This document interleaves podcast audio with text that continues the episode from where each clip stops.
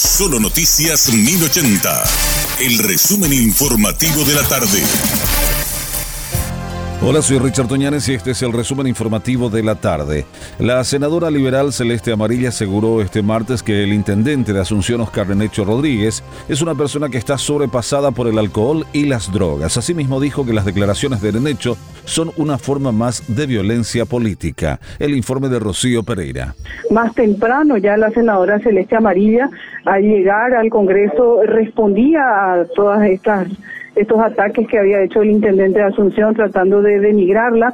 Ella decía que consideraba que cuando se le pase el efecto de las drogas y el alcohol, probablemente le iba a pedir disculpas el jefe comunal, es lo que ella comenzaba diciendo. También ella sostenía que varios de los allegados del intendente de Asunción saben de su situación, de que él eh, sufre de una adicción terrible, según lo que ella mencionaba, y ella pedía que al menos sus allegados lo ayudaran a superar esa adicción que lo expone a pasar este tipo de, bochornos ante la opinión pública. Ella habló también ante el Pleno sobre el tema, fue subió a la tril, ella dijo que se solidarizaba con Lizarela Valiente porque también es víctima de violencia, que fue denigrada por su mismo esposo y que ella se solidarizaba con ella y hablaba del caso en, en particular, hablaba desarrollando el tema.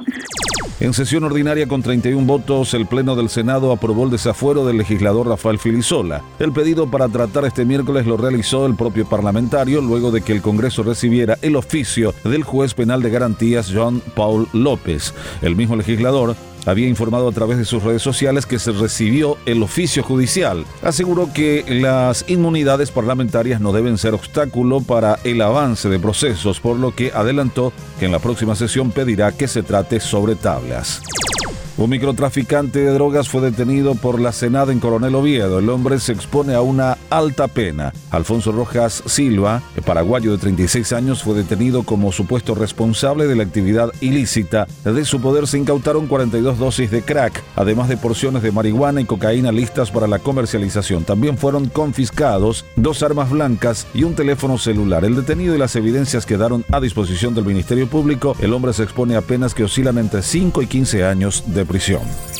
El Ministerio de Salud a través del Programa Nacional de Control de la Lepra con el apoyo de la Sociedad Paraguaya de Dermatología llevará adelante jornadas de diagnóstico y prevención de cáncer de piel y enfermedades dermatológicas desatendidas bajo la consigna Pire Ponare Cabo, CASAPA 2023. El objetivo de la iniciativa es concienciar a la población sobre el riesgo de la exposición solar no racional en horarios pico entre las 10 y 17 horas, promocionar los cuidados de la piel frente a los efectos adversos del sol, sobre todo en verano. Con miras al operativo 2023, la patrulla caminera presentó un nuevo trazado de circulación vehicular y peatonal que resguarde la seguridad de los transeúntes. El inspector Ramón Cabrera explicó que actualmente se cuenta con un circuito especial de recorrido de llegada y retorno de Asunción, Caacupé y Caacupé Ciudad del Este, con el cual se pretende evitar el desvío de vehículos como normalmente se venía realizando. El operativo Caacupé 2023 entrará en vigencia a partir del próximo 28 de noviembre hasta el 8 de diciembre. Si bien los desvíos se realizan a partir del 7 de diciembre, desde el inicio del operativo los agentes harán las verificaciones en la zona. La fiscal Carolina Martínez apeló el arresto domiciliario concedido al pastor investigado por abuso sexual en niños. La jueza Norma Salomón le había otorgado esta medida a raíz de su edad. La representante del Ministerio Público fundamentó su pedido de prisión preventiva en la necesidad de proteger a la sociedad y en especial a las menores víctimas, teniendo en cuenta que el procesado violó su arresto anterior y aprovechándose de su rol de pastor volvió a cometer otra violación contra una niña de 11 años. Cabe recordar que la jueza Norma Salomón había otorgado por segunda vez el arresto domiciliario al imputado debido a su edad, ya que el mismo tiene 71 años y según lo dispuesto en el Código Penal, la edad límite para conceder la prisión preventiva es de 70 años. Este fue nuestro resumen informativo, te esperamos en una próxima entrega. La información del día aquí, en Solo Noticias 1080.